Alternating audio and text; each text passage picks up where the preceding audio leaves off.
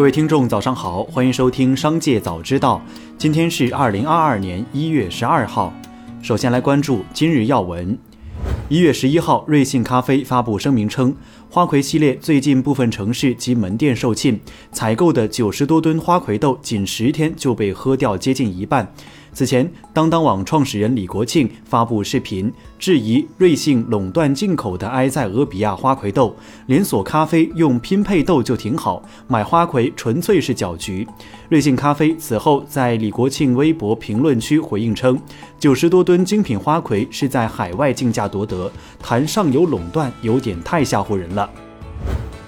据报道，央行要求保利等九家国企通过收并购项目的方式，为中粮等十一家房企提供流动性支持。央行制定名单后，通过电话一对一通知了相关房企，让其准备资产处置事宜。对此，名单中的中粮地产、荣信集团、绿地控股及中南建设等企业，在接受记者采访时，均否认接到央行一对一电话通知。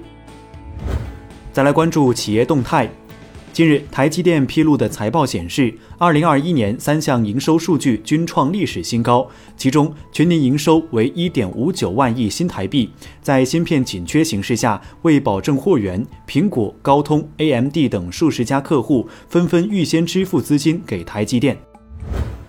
十一月十一号，小鹏汽车公布了全系车型最新补贴后的价格，设计、配置等没有变化。其中，小鹏旗舰轿车 P7 全系上涨四千三百元至五千九百元不等，最新补贴后售价为二十二点四二万至四十点九九万元；全新 P5 全系上涨四千八百元至五千四百元不等，最新补贴后售价为十六点二七万至二十二点九三万；SUV 车型 G3i 全系上涨四千八百元至五千四百元不等，最新补贴后售价为十五点四六万至十九点三二万元。雀巢中国微信公众号消息：雀巢大中华大区育儿支持政策，二零二二年一月一号实施。该政策规定，雀巢大中华大区的男性员工可作为第一或第二抚养人享十八周或四周的全新育儿支持假；第一抚养人可申请最长至六个月的育儿支持假，养父母也可成为第一或第二抚养人，享受同等的育儿支持假政策。鸿星尔克董事长吴荣照表示，鸿星尔克热度回落之后没有落差，因为消费者情绪肯定是要慢慢回归常态化。如何让自己的产品、服务和品牌形象跟上用户的期许和期待，才是鸿星尔克后面应该去做的事情。吴荣照还表示，自己的梦想是要打造一个全球领先的运动品牌，让一个我们真正中国土生土长的品牌，在全球都能够受到别人的尊重。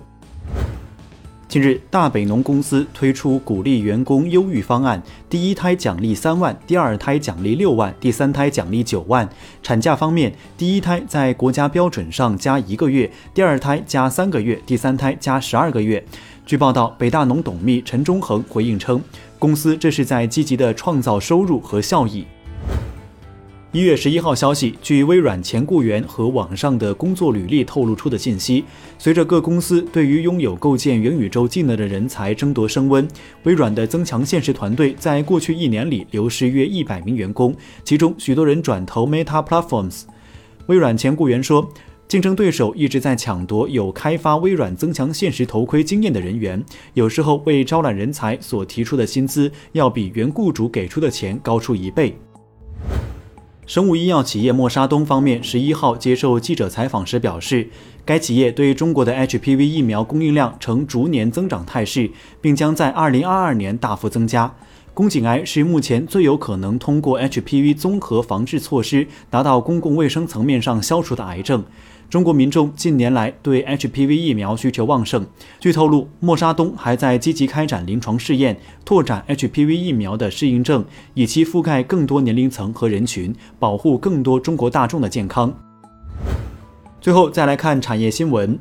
工信部表示，随着充电、数据接口以及充电技术的快速迭代，当前智能终端市场形成了以 USB-C 接口为主、多种接口及充电技术并存的格局。正如提案中所述，用户更换设备后，原有充电器、数据线大多闲置，造成巨大浪费。大力推进充电接口技术融合，有利于降低电子垃圾，提高资源利用效率。工信部将继续推进相关国家标准制定，促进充电接口及技术融合统一，提高电器电子产品回收利用率，着力推动消费电子产业高质量发展。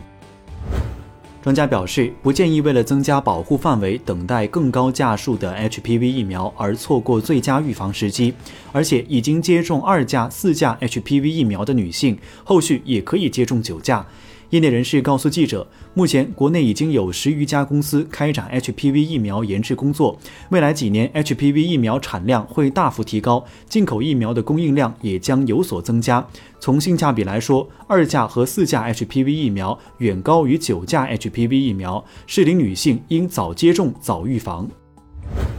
中国制鞋产业的出口高峰可能永久的过去了。近二十年来，中国每年向全世界出口几十亿双鞋子。自加入世界贸易组织以来，中国制鞋产业以劳动力优势为根基，积极参与全球生产分工。中国鞋靴产品的出口金额从二零零一年的一百点九六亿美元，不断攀升至二零一四年的五百六十二点四八亿美元。此后，中国鞋业出口金额高位回落。二零二零年，该金额已经缩减至三百八十一亿美元。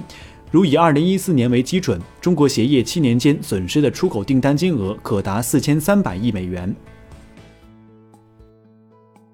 以上就是本期《商界早知道》全部内容，感谢收听，下次再见。